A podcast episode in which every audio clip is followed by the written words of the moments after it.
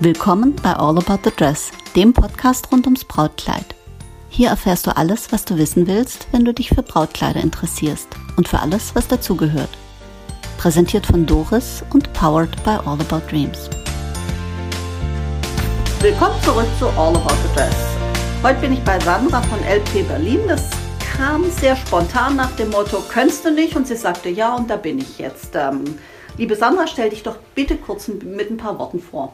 Okay, also ich bin Sandra, bin 47 Jahre alt und ähm, versuche immer keinen Hehl aus meinem Alter zu machen, weil das ist immer das, was die Frauen, dafür kann man einfach am wenigsten. Deshalb. Ja, das, äh, äh, diese Jahre sind ja auch ein Geschenk. Die hast du auf der Habenseite ja, und die genau. kann dir keiner mehr nehmen. Genau, richtig. Ähm, 47, ich habe zwei Töchter, 20 und 17, bin verheiratet seit 2002. Ja, genau. Ähm, und ähm, habe mein Atelier gegründet ähm, kurz nach der Geburt meiner ersten Tochter. Ähm, da habe ich noch gar keine Brautkleider gemacht. Damit fing ich dann erst an im Kinderladenalter meiner zweiten Tochter. Da kam nämlich eine Mutter auf mich zu aus dem Kinderladen meinte, kannst du mir nicht dein, ein Brautkleid ähm, nähen? Und seitdem, seit ungefähr 2007, mache ich auch Brautkleider. Ja, spannend. Das das habe ich schon mal gehört. Ich weiß nicht, ob du mein Interview mit Riem Arodaki gehört hast, mit der äh, Pariser Designerin. Die sagte was Ähnliches. Die sagte auch, kam, eigentlich hatte ich damit nichts am Hut, aber dann kam jemand und hat gesagt, mach doch mal ein Brautkleid. Genau. Das scheint ein ähm, probater und verbreiteter Weg zu sein. Ja, ich glaube auch, weil das ist, ähm, das, dann entsteht das meistens in so einer Vertrauensatmosphäre, weil meistens wird man ja dann erstmal von einer Bekannten gefragt. Ne? Das, so läuft es ja dann meistens, so fängt es an. Und ähm, dann lernt man schon so, ähm, dann merkt man eigentlich, wie intim halt so ein Brautkleid ist. Ne? Also ein Brautkleid ist einfach was Intimeres, als sich jetzt einen Rock zu kaufen oder irgendwie einen Mantel zu kaufen oder so. Was glaubst du, warum ist das so? Ich glaube, das ist so, weil es eine, das Brautkleid ist so ein Kleidungsstück, das ist komplett vor, mittlerweile vielleicht nicht mehr unbedingt, aber es ist komplett einer Person vorbehalten. Also dass man und, Was, und total individuell. Total individuell und ich glaube, bei Frauen ist das so fast so einer der Tage, an denen sie, wenn nicht vielleicht so, also wirklich der Tag, an dem wirklich sie im Mittelpunkt steht, trotz des Bräutigams dazu. Aber es geht ja immer so, was hat die Braut an? Man fragt, also meist, also zumindest ja. auf den Hochzeiten, wo ich immer eingeladen war, ging es immer darum, was hatte denn die Braut an? Es geht ganz selten darum, hat der Mann einen Stresemann oder hat er irgendwie, ähm, kam er im lässigen Anzug oder so, sondern meistens fragt man sich ja schon, oder fragen, ist so die Standardfrage, was, wie sah denn das Brautkleid aus? Ja gut, jetzt liegt es natürlich auch dran, ähm, du hast mit dem Brautkleid erheblich mehr Möglichkeiten als mit einem Anzug. Das stimmt. Mhm. Und äh, gut, beim streng genommen hast du auch mit einem Anzug sehr viele Möglichkeiten. Du kannst einen Frack tragen. Ich habe tatsächlich äh, ein paar Bräute gehabt in diesen äh, langen Jahren, die, deren Mann im Frack geheiratet hat. Mhm. Ich habe eine Braut, ähm, die hätte das schick gefunden, aber da ihr Mann in einem Symphonieorchester spielt und Frack seine Arbeitskleidung ist, hat er gesagt, auf gar keinen Fall.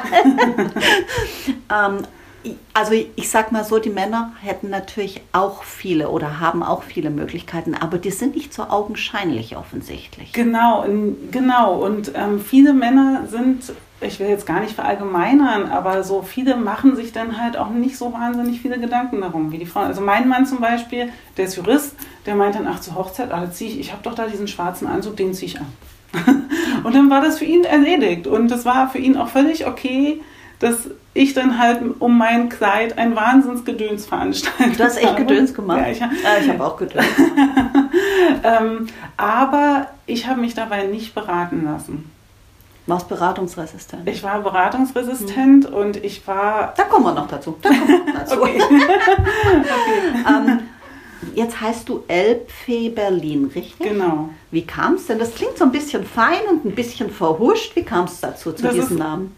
Das ist eine schöne Charakterisierung. Ein bisschen fein und ein bisschen verhuscht. Mein Mann hat sich den ausgedacht. Okay. Weil- also ein Jurist mit Fantasie, das ist ja auch etwas, was es selten gibt. Genau.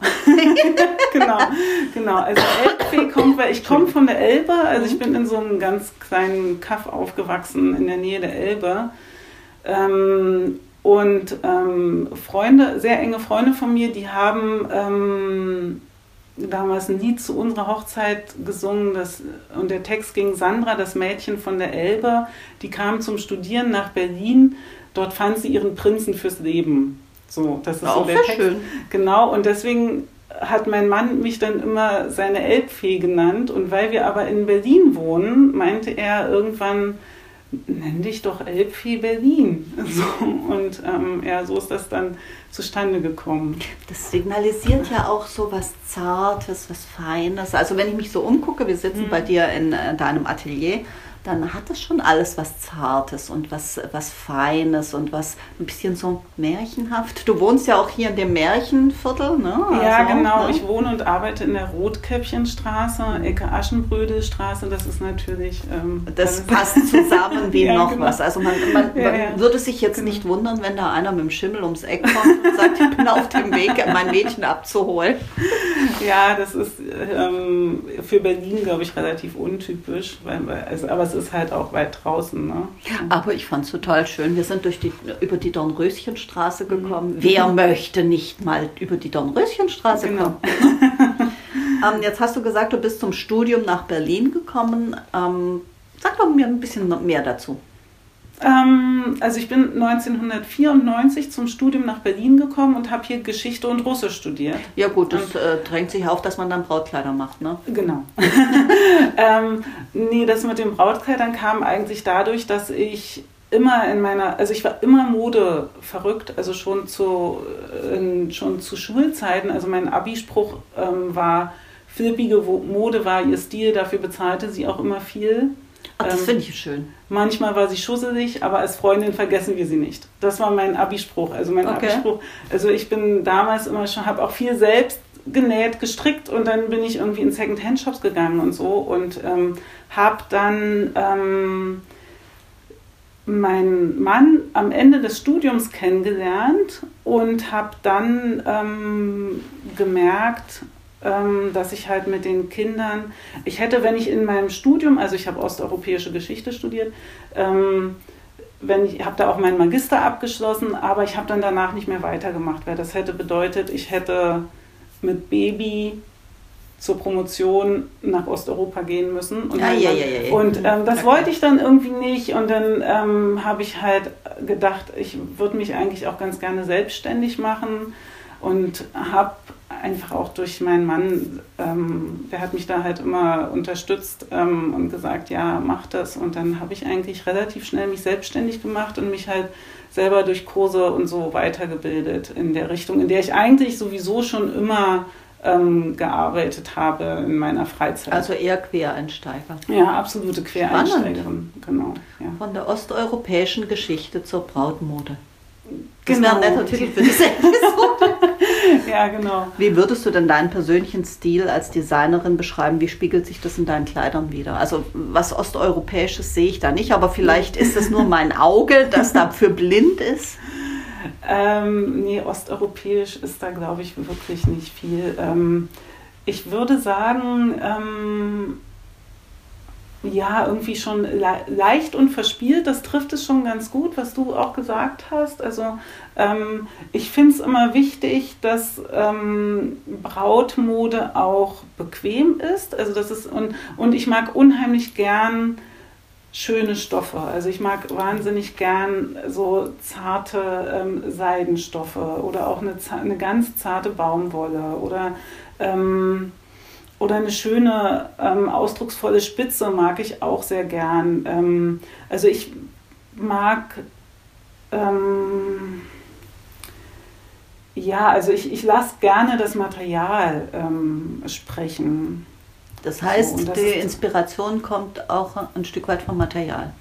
Genau, ja. Und ganz viel Inspiration kommt aber auch von meinen Bräuten. Also wenn die irgendwie, ähm, also dadurch, dass ich ja, also ich stelle ja quasi fast nur auf Bestellung her. Ne? Ich habe eine kleine Kollektion an, an, Musterkleidern pro Jahr, wo ich immer so, so ein paar Kleider mache. Mittlerweile sind es auch einige Kleider. Also ich habe so mittlerweile ähm, so 60 ähm, Kleider, die, die man quasi so in meinem ähm, Online-Shop auch sehen kann mhm. oder halt auch hier.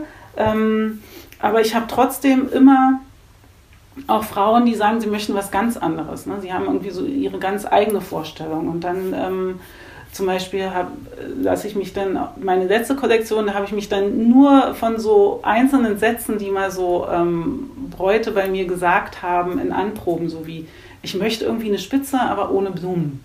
Mhm. Und dann habe ich gedacht, das ist irgendwie auch ein schönes Motto, mal so, ja, ich möchte eine Spitze. Und dann dadurch ist zum Beispiel dieses Kleid da mit der Blätterspitze mhm. entstanden. Oder ich, ich möchte wirklich überhaupt gar keine Spitze. Mhm. Das ähm, höre ich im Moment öfter. Genau. Also das Wir haben, glaube ich, alle so viel Spitze gesehen. Genau, ich, ich glaube, dass, dass der Trend geht auch gerade so ein bisschen weg ähm, von der Spitze. Mhm. Obwohl das auch schwierig mhm. zu sagen ist. Ich, ich glaube, äh, ich glaube, es wird weniger spitze. Also ich sag mal so vor zwei, drei Jahren, na, ein bisschen länger, so vor drei, vier Jahren. Ähm, BC, früher hieß es Before Christ, jetzt heißt mhm. es äh, Before Corona, äh, hatten wir keine Chance, ein Kleid zu verkaufen, das keine Spitze dran hat. Mhm. Und heute glaube ich, ich glaube, das pendelt sich ein, genauso wie Vintage und Boho äh, eine Welle waren, aber sich mhm. jetzt etabliert haben auf einem Niveau. Mhm. Genauso, glaube ich, ist und bleibt Spitze. Äh, mhm. Boho und Vintage ist ja nicht nur Spitze und Spitze ist ja nicht nur mhm. Boho und Vintage. Mhm. Aber ich glaube, das bleibt ein gewisses mhm. Maß und der Clean Chic kommt dazu oder war schon immer mhm. ein Stück weit da. Mhm. Die, da gibt es so einige spanische Designer, die haben immer Clean Chic gehabt. Das fand mhm. ich schon mhm. immer ganz spannend. Nur mhm. dämlicherweise kann ich ganz wenig Spanisch und die haben ihre ganze Kommunikation auf Spanisch, ah, sodass okay. man dem, äh, ja, vielleicht sollte ich es doch mal lernen.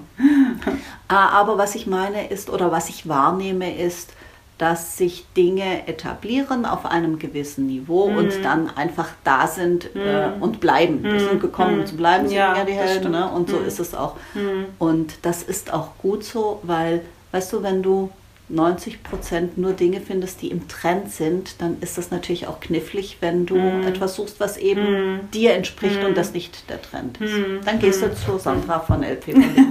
ja, genau. Also was zum Beispiel schon, glaube ich, zumindest so in den großen Trends ganz lange nicht drin war. Was ich aber von Anfang an bei Brautkleidern immer verkauft habe, ist diese Empire-Linie.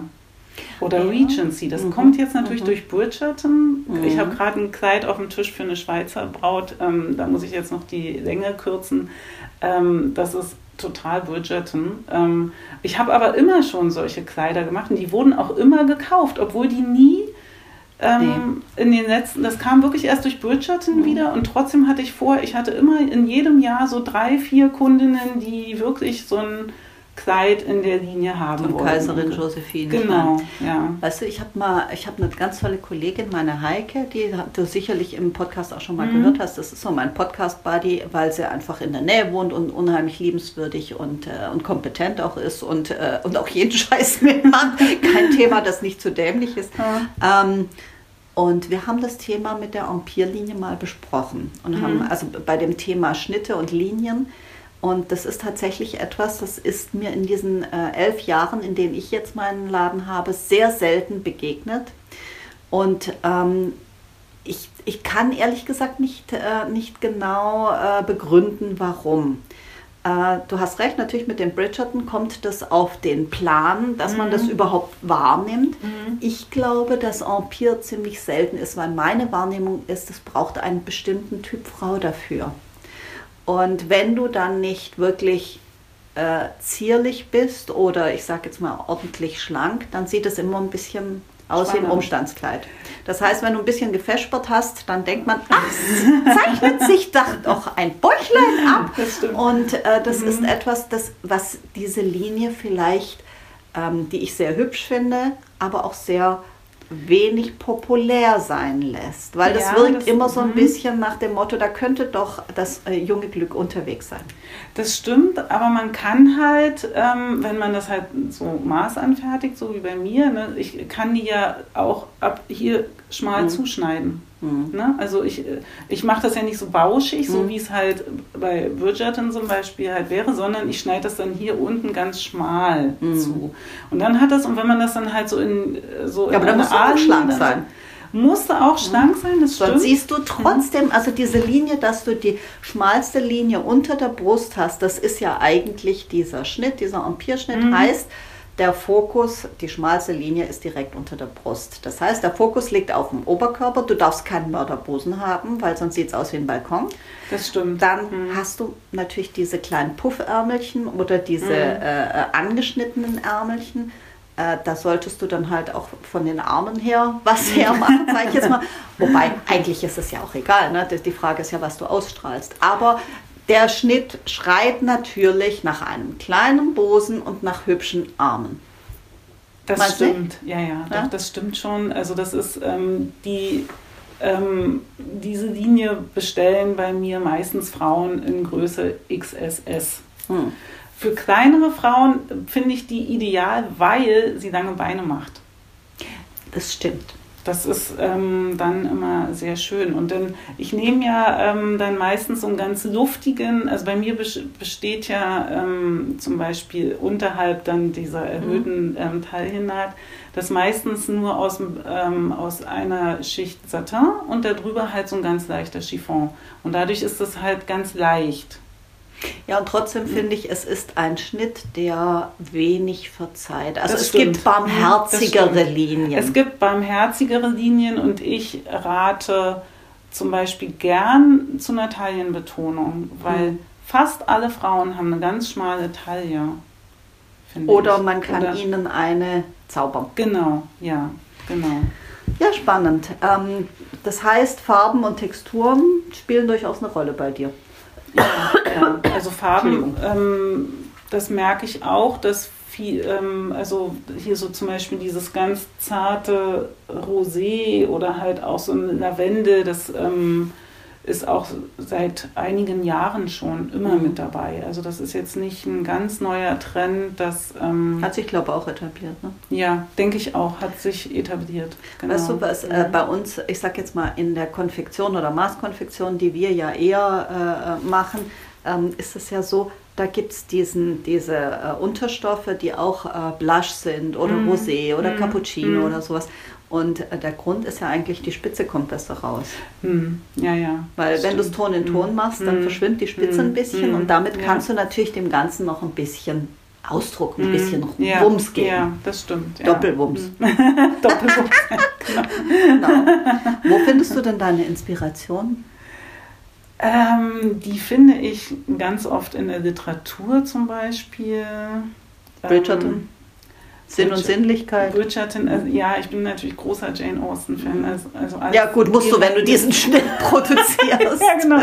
Als Da kommst du nicht vorbei, ja. Da kommst du nicht vorbei. Ähm, und ähm, ja, also schon Liter Literatur ist so ganz oft meine, meine Inspiration. Auch ein Märchen von Puschkin zum Beispiel, so viel zum Thema ähm, Osteuropa. Mhm. Ähm, ein Märchen von Puschkin war auch schon mal ähm, die Bäuerin, die, die, die Fürstin als Bäuerin, hatte ich mal so als Inspiration. Ähm, genau, aber das ist dann eher so ein, so ein Aufhänger für mich. Ähm, also Das heißt, du liest es dann und hast eine, eine ähm, Vision oder eine Vorstellung, wie sieht das Kleid aus, das diese Person trägt. Genau, ja. Das ist ja genau, spannend. Ja. Das ist bei mir, wenn ich Menschen treffe manchmal, ähm, dann habe ich auch eine Vorstellung, welches Kleid würde ich dieser Person beraten. Ja? Mhm. Also äh, wenn ich jemanden kennenlerne im Freundeskreis oder sowas und dann denke ich äh, auch doch auch in Brautkleidern, dass ich denke, Mensch, der würdest du mal gepflegt den und den Schnitt Mhm. empfehlen Mhm. oder sowas. Äh, halte Mhm. dann aber auch äh, artig äh, den Mund, Mhm. weil man muss ja nicht jeden gleich mit, der, mit dem Thema, guck mal, welches Brautkleid ich dir äh, Mhm. äh, empfehlen würde, Mhm. überfallen. Ne? Ja, das stimmt, ja. Oder was, was ich auch immer inspirierend finde, sind so, so Love-Songs. Zum Beispiel, ähm, kennst du das große Rennen rund um die Welt? Nee? Diesen, diesen alten alten 60er-Jahre-Film mit Natalie Wood, Tony Curtis und Ach, Jack doch, Lemmon. doch. Ah. Und da gibt es so eine Ja. Szene, da sitzt Natalie Wood irgendwie in unter so einem einem anderen Titel abgespeichert. total abgefahrenen, drapierten Bademanteltuch irgendwie und singt zu Sweetheart Tree. Mhm. Und ähm, so habe ich dann meine ganze Kollektion danach benannt und habe mir dann immer vorgestellt, das ist so eine Braut, die unter so einem Baum sitzt Okay. und dann irgendwie halt da ähm, so auf der Gitarre spielt und so. Und das ist, ähm, genau. Das war zum Spannend. Beispiel auch mal. Musik und Literatur, da, da wäre ich, ja, da wär ich auch gern bei. wer, wer kommt denn zu dir als Braut? Jetzt hast du ja nicht irgendeinen äh, schicken äh, Showroom äh, auf der äh, 1A-Lage. Ja. Ne? ja, genau. Äh, braucht man auch eigentlich nicht. Und die Mhm. Kosten muss man ja auch tapfer Ja, in die Kleider genau. reinkalkulieren. Ja, ne? genau. Da, da habe ich Mhm. auch schon mal äh, das Thema breit getreten. Hm. Ähm, wer kommt jetzt als Braut zu dir? Gibt es da einen bestimmten Typ oder, oder wie finden die zu dir? Wie, wenn, wenn, habe ich jetzt irgendwie das Gefühl, ah, der Markt gibt nichts her und jetzt muss ich irgendwie was unternehmen oder Also wie, wie die- kann ich mir das vorstellen? Die meisten finden mich in der Tat über Etsy oder Instagram Mhm. oder so ähm, online und das ist ganz unterschiedlich. Also ich habe auch, also was ich allerdings, was allerdings schon so ist, es sind meistens sehr so Frauen, die irgendwie auch schon so ein bisschen aus dieser nachhaltigeren Ecke Mhm. kommen, ne? die irgendwie schon ähm, jetzt nicht so in, in den Laden gehen mit, mit, den, mit der großen Auswahl, sondern die meisten schon eine relativ klare Vorstellung haben. Also da muss ich doch jetzt mal widersprechen. äh, wir haben eine große Auswahl und trotzdem arbeiten wir auch so nachhaltig, wie es nur irgend Mhm. geht. Also ich gehe davon aus, dass ich eines der wenigen deutschen Brautmodengeschäfte Mhm. bin, das ein explizites Nachhaltigkeitskonzept Mhm. hat. Bezüglich Ressourcen, bezüglich Werte, bezüglich Heizung, bezüglich welche Geräte benutzen wir und so weiter Mhm. und so fort. Und auch, wo kaufen wir unsere Sachen ein. Mhm. Das heißt, du kannst ja nachhaltig arbeiten und das Thema ansprechen und trotzdem eine große Auswahl haben. Das was, stimmt was du vielleicht Mhm. meinst, ist Mhm. der herkömmliche, wobei man fragt sich, wo kommt der her? Der herkömmliche Brautladen, der eben äh, in den Köpfen drin ist und ähm, das Thema vielleicht nicht ganz so promotet. Genau. Oder vielleicht ja. nicht so offensichtlich promotet. Oder nicht so offensichtlich, ja, genau, das kann auch sein. Aber Also, weißt du, ich, ich bin jetzt mal ganz, ganz, ganz catcherisch, Sandra. Viele reden von Nachhaltigkeit, gehen dann zum Secondhand-Shop, kaufen sich, weil sie es angeblich die Nachhaltigkeit wollen, ein äh, Brautkleid, das sie dann zum zweiten Mal tragen, fragen aber nie, wo ist es denn hergestellt Mhm. und wie ist es Mhm. produziert Mhm. und außerdem äh, fahre ich jetzt 500 Kilometer zu diesem expliziten Shop, äh, Mhm. weil das so unheimlich nachhaltig Mhm. ist, ein Mhm. äh, Secondhand-Brautkleid zu kaufen. Mhm. Da sage ich, okay, da ist es manchmal schon gut, wenn man äh, so den kompletten Blick auf das Thema Nachhaltigkeit das hat. stimmt. Mhm. Und äh, es kommt auch darauf an, wie wurde denn ein Kleid produziert. Also ein Kleid, das Mhm. bei dir produziert äh, ist, ist, also das kann ich mich jetzt äh, davon überzeugen, ist ganz, ganz liebevoll nachhaltig produziert, unter guten Bedingungen. Unter guten Bedingungen. Ja, genau, das stimmt. Ähm, aber ja, also ich bin da, ich mag ja nicht so gerne Dogmen. Ne? Also ich finde, man sollte da auch nicht zu dogmatisch ähm, sein. Und ähm, ich denke dann auch, jede, eigentlich sollte jede Frau auch das Brautkleid ähm, suchen, das sie möchte. Und das sollte sie auch, ich finde es auch immer ganz schwierig, dann zu sagen, du musst so und so viel ausgeben oder du, Ja. ne? Also das finde ich auch schwierig. Das sollte Ja, oder das und das ist im Trend oder das und Genau, das wird von ja, dir erwartet. also- nee, was ich damit nur meine, Sandra, ist, wenn ich sage, Nachhaltigkeit ist mir wichtig, Mhm. ja, dann ähm, hilft es schon ein bisschen mehr nachzufragen.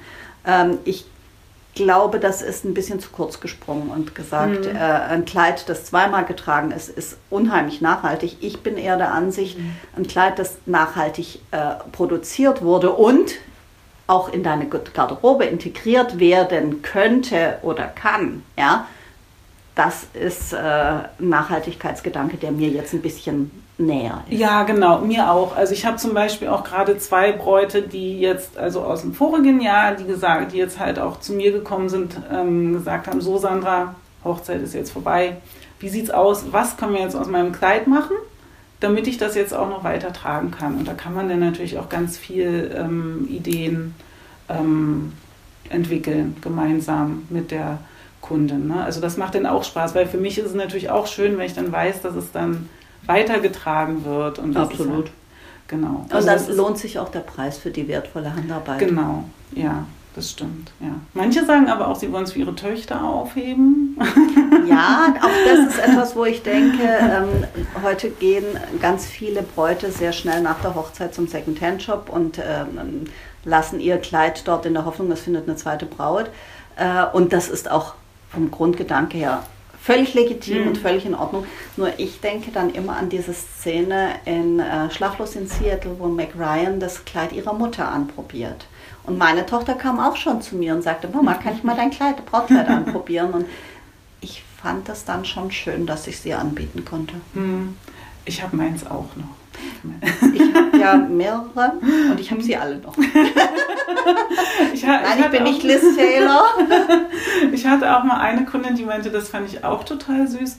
Also ähm, sie meinte, nee, also ich möchte mein Brautkleid, ich lasse mir das jetzt von dir anfertigen und dann hänge ich das erstmal in den Schrank und möchte das einfach so alle paar Monate streicheln, meinte sie. Das fand ich auch total süß. Und dann gucke ich mal, ob ich dann ähm, was damit mache. Fand ich auch völlig in Ordnung. Weißt du, da gibt es auch ganz viele Wege. Äh, also ich kenne jemand, der hat eine Vitrine in seinem Haus und da ist dieses Brautkleid drapiert. Mhm. Das finde ich auf der einen Seite, finde ich das äh, unheimlich wertschätzend und liebevoll. Auf der anderen Seite ist es so, dass fast wie ein Museum der Hochzeit und da sind überall Hochzeitsfotos ja. und dann denke ich so, weiß nicht, also meins wäre es nicht. Allerdings, ich streichel meine Brautkleider auch noch gerne. ich habe sie ja alle bei mir. Und insofern äh, verstehe ich das. Ich glaube, da gibt es äh, da gibt's nicht richtig oder falsch. Es muss jeder mm, genau. wissen, äh, wie es für ihn passt. Ich glaube nur, dass hier ein gewisser Erfahrungsvorsprung zu einer anderen Entscheidung äh, finden würde. Also dieses, äh, ich bringe mein Kleid sofort in den Secondhand-Shop, weil ähm, dann hat eine Braut noch was davon und ich habe es nicht rumhängen und äh, dann mhm. springt noch ein bisschen was bei raus. Ähm, das ist, glaube ich, für den Moment äh, ein guter Gedanke, aber irgendwann kommt das Töchterlein und sagt, Mami, wie ist denn dein Brautkleid? Und dann musst du sagen, ja, ich habe es drei Wochen nach der Hochzeit vercheckt und jetzt ist es weg.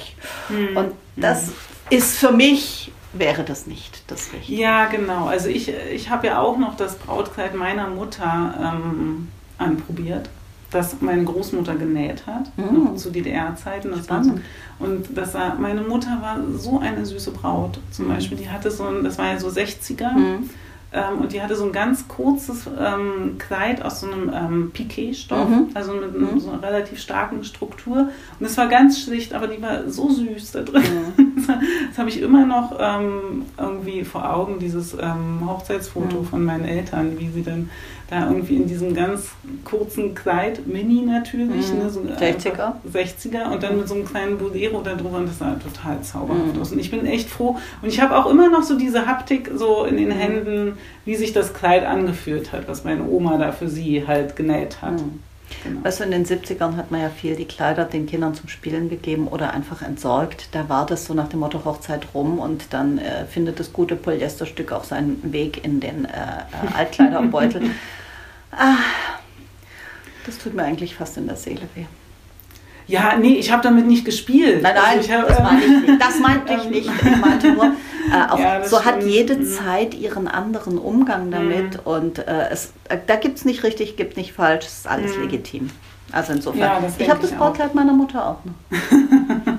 Allerdings habe ich da irgendwann heimlich damit gespielt und sie war nicht begeistert, als sie es rausgefunden hat. Okay. Aber ich. ähm, wenn jetzt eine Braut zu dir kommt, ähm, hat die dann immer eine Vorstellung, kommt mit einem Bild oder sagt, Mensch Sandra, lass uns doch mal reden, wie könntest du dich mir vorstellen? Wie funktioniert dieser kreative Prozess? Also ich habe ähm, eigentlich so zwei Typen. Einmal habe ich die Frauen, die halt von, von sich aus so eine ganz konkrete Vorstellung haben oder der andere Typ sind meistens Frauen, die von mir was sehen und das dann irgendwie so für sich nochmal so ein bisschen abgewandelt mhm. haben möchten. Das, das habe ich so meistens, genau. Okay. Und, wenn, und dann ist es relativ, also wenn zum Beispiel eine Frau zu mir kommt, die ähm, vollkommen ihre eigene Vorstellung hat, ähm, da dauert es dann meistens ein bisschen länger, das ähm, Ja, zu, zu entwickeln, weil dann fängt es halt an mit der Stoff. Dann fange ich an, Stoffe für sie zusammenzusuchen, dann mache ich eine Skizze für sie nach ihren Vorstellungen und dann gibt es meistens erstmal ein Probekleid Aus ähm, aus Nessel. Baum, genau, aus Nessel.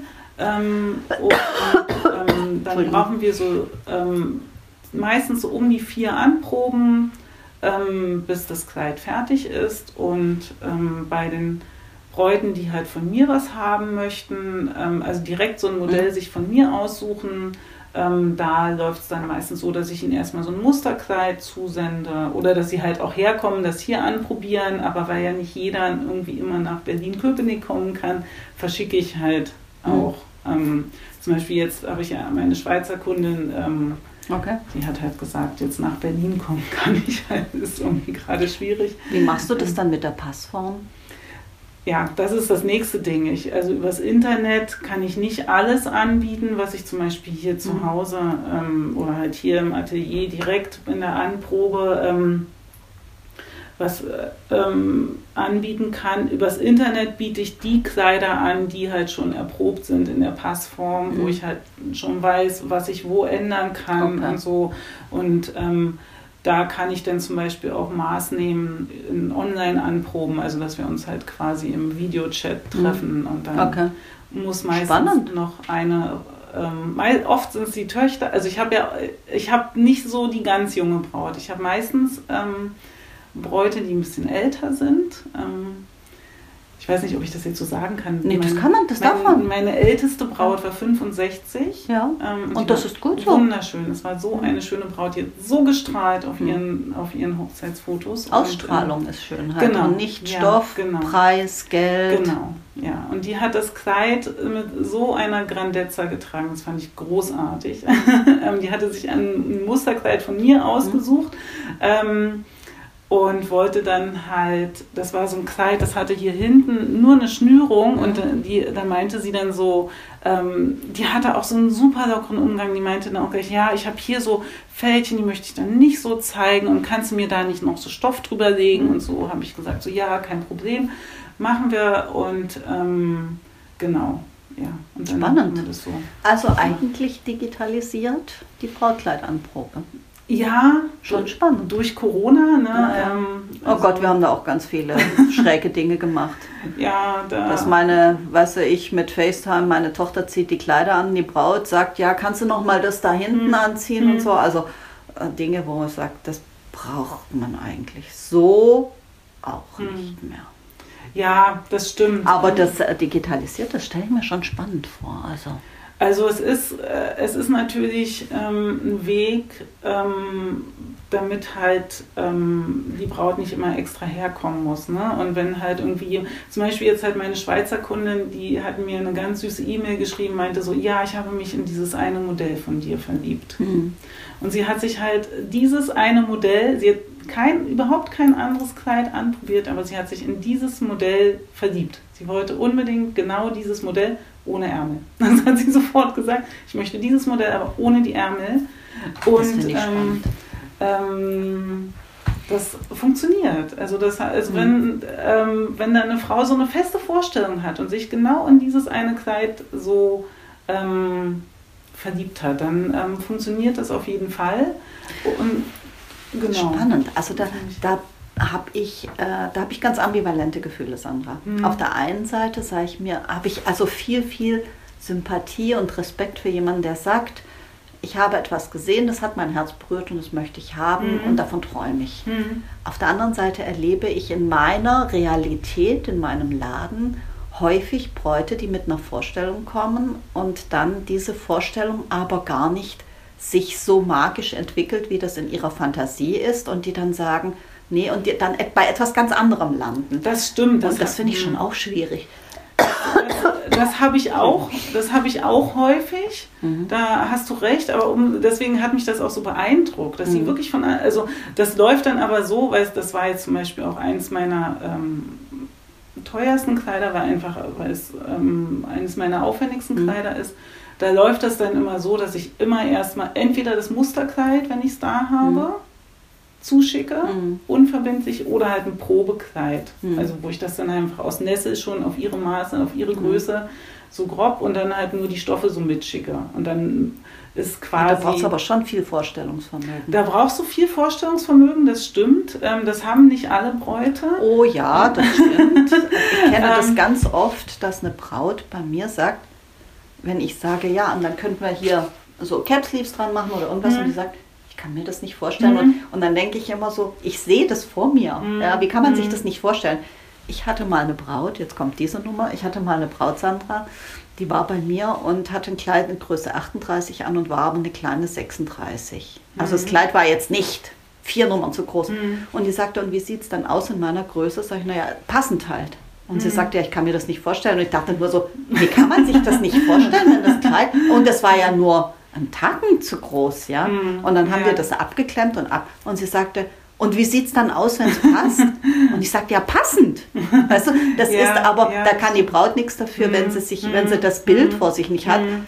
Aber ich habe gedacht, wie, wie kann man das nicht sehen? Ja. Ich, und ich finde, genau da müssen wir dann quasi so, also wir müssen eigentlich erkennen, wo wir die Braut gerade abholen müssen. Ja, ganz genau. Ähm, weil natürlich ähm, kann ich auch verstehen, wenn eine Frau sich das nicht vorstellen kann, weil, also ich mache das irgendwie seit mhm. 2007 ne? Mhm. und, und ein Brautkleid kauft man sich ja nicht irgendwie andauernd. Ne? Ähm, aber ich habe es auch ganz oft zum Beispiel mit einem Rock, den ich in, ähm, in meiner einen Kollektion hatte. Das ist dieser hier, der hat so eine, ähm, das ist so eine Vintage-Spitze mit so einem mm. leichten. Oh ja, sehr hübsch. Ne? Ähm, das finden ganz viele toll und alle Frauen, die bis jetzt diesen, diesen also mhm. der, den habe ich übers Internet auch ein paar Mal verkauft, aber alle Frauen, die zu mir kamen mhm. und sagten, ich möchte gerne diesen Rock anprobieren, witzigerweise haben die dann ein, also was ist jetzt mit dem Muster, haben die dann mhm. die Form gewählt. Die ganz anders ist. ja, das sind, weißt du, manche Dinge, das ist der Unterschied äh, zwischen Theorie und Praxis und manche Dinge äh, sind in der Theorie äh, total unpassend und in mhm. der Praxis, wenn eine Braut zu mir kommt und sagt, ja, brauche ich nicht probieren, steht mir nicht. Sag ich, gib dem Kleid eine mhm. Chance. Mhm. Im schlimmsten Fall trägst du drei Minuten ein Kleid, das du äh, mhm. nicht leiden mhm. magst. Und da ist es ein Unterschied. Findest du es nicht schön, dann zieh es auch nicht an. Aber dieses, ich glaube, das steht mir nicht oder das passt nicht zu mir, das ist immer so ein, kann sein, vielleicht aber auch nicht.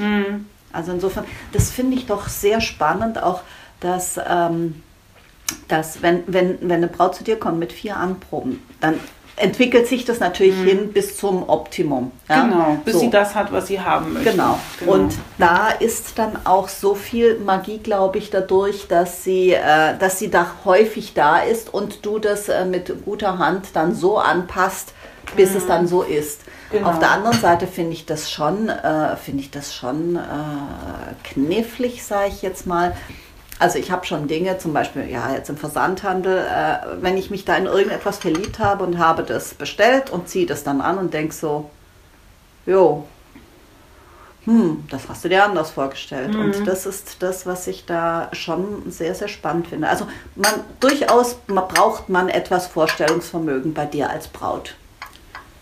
Ja, schon. Also hilft schon. Man, hilft schon, ja.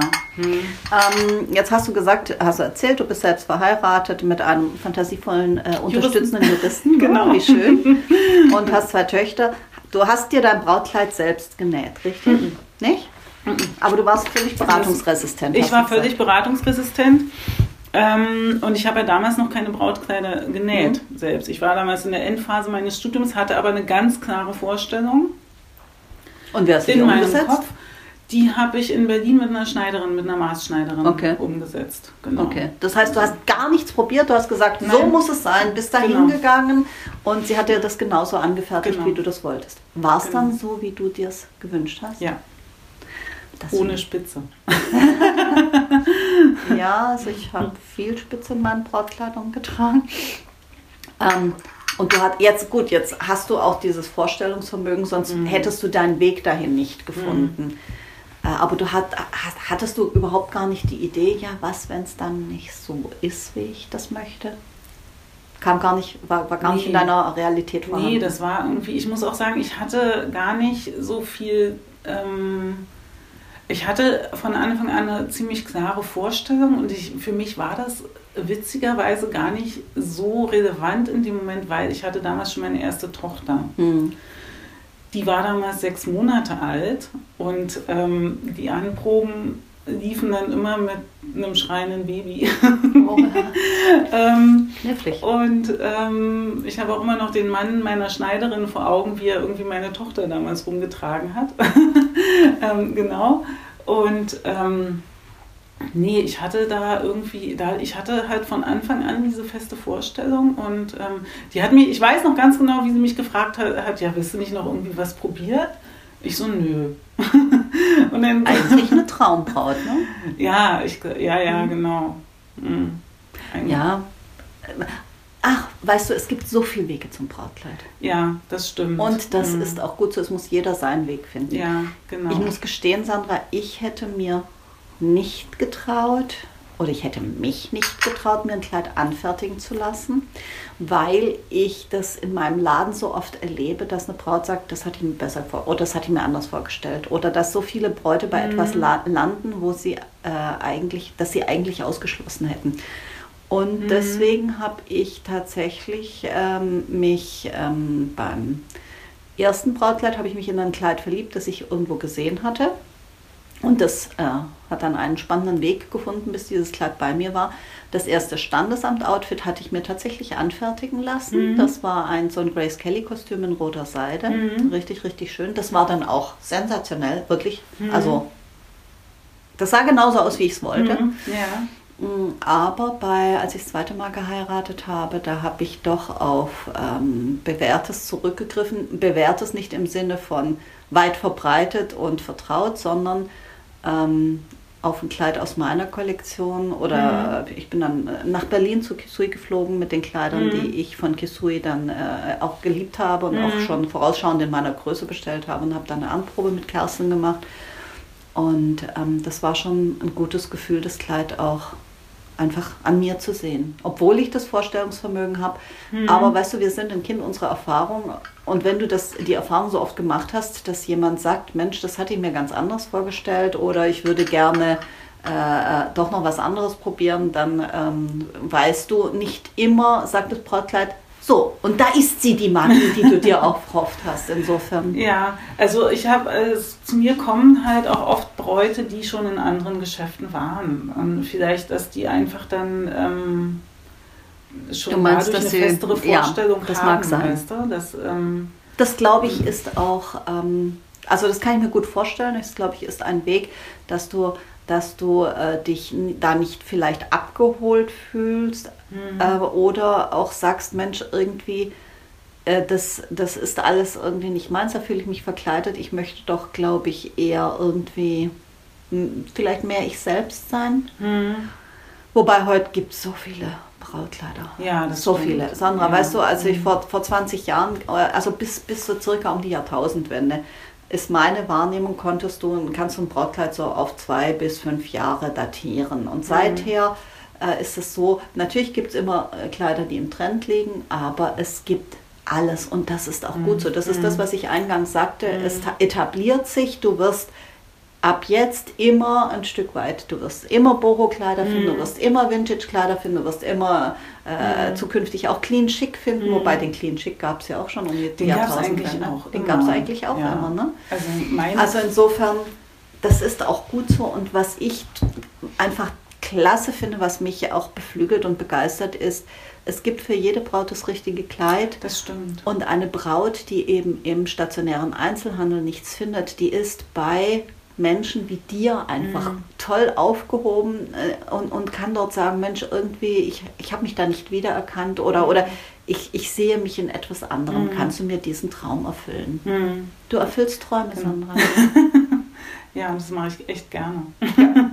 Das war ein schönes Schlusswort. Ich danke dir ganz herzlich für die Zeit, die du dir genommen hast, für die Einblicke, die ich nehmen durfte und gerne. die äh, unsere Hörer dann auch haben. Und ähm, ich bin ganz sicher, wir werden uns wieder treffen und äh, weiter über das Thema äh, plaudern, das uns beflügelt, das Brautkleid. Genau. In diesem Sinne, ich danke dir und wir hören uns wieder, wenn es wieder heißt, willkommen zurück zu All About